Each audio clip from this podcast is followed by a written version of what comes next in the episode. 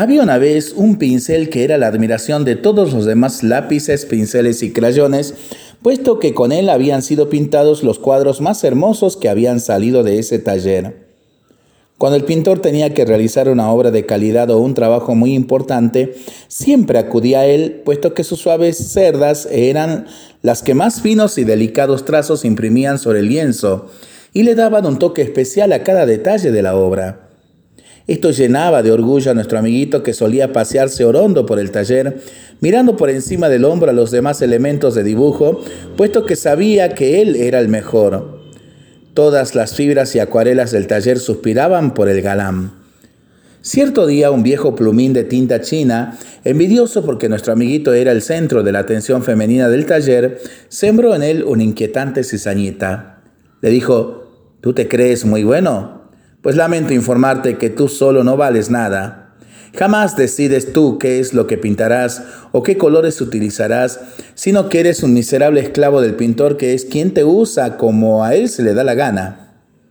Esto inquietó al pincelito. ¿Sería verdad lo que el plumín había dicho? No, el pintor era bueno, pero si era así, ¿qué derecho tenía el pintor de hacer con él lo que quisiera? El pincelito era el que se ensuciaba y el que se desgastaba al raspar contra el lienzo.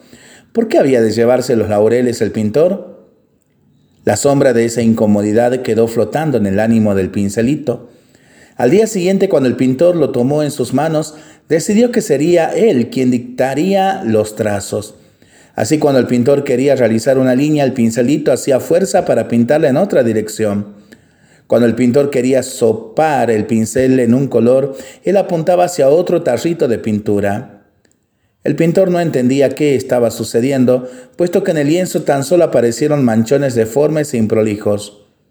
Luego de varios intentos fallidos, simplemente dejó al pincelito de lado y tomó otro para recomenzar su obra. Esto puso aún más furioso a nuestro amiguito, quien se creía ese pintor que era para cambiarlo a él, al mejor por un pincel cualquiera. Ahora mismo se pondría él solo a pintar sin necesidad de que ese estúpido pintor lo manosease con sus manos sucias de pintura. Y así lo hizo.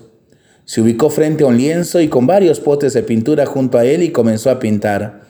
Todos observaban absortos al pincelito, incluso el pintor, que había dejado su trabajo y al ver la satisfacción del plumín comenzó a sospechar qué estaba ocurriendo. De más está decir que tan solo una masa informe de colores superpuestos apareció sobre el lienzo y todos se rieron de él. Y nuestro amiguito avergonzado, deprimido y frustrado se retiró a llorar lágrimas de pintura en su vaso. Había hecho el ridículo, todos se habían reído de él, todos, menos el pintor, que lo tomó dulcemente en sus manos y le dijo, querido amiguito, yo sé que tú eres el mejor, pero eres el mejor en mis manos. No eres un esclavo en mis manos, sino que juntos los dos pintamos. Así como yo te necesito a ti, tú me necesitas a mí. Solo dejándote conducir por mis manos podemos crear juntos la belleza. El que sea yo quien dirige tus movimientos no te quita mérito, no, sino que por el contrario te enaltece porque yo te elijo a ti entre los otros pinceles. ¿Nunca lo habías pensado así?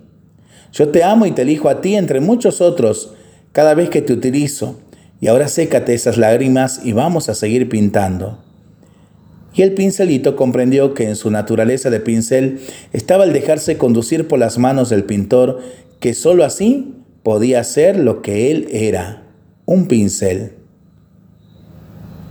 Dios nos invita a ser humildes y dejarnos en sus manos para que sea Él quien conduzca nuestros pasos a lo largo del día y a confiar en que Él sabe perfectamente a dónde quiere llevarnos.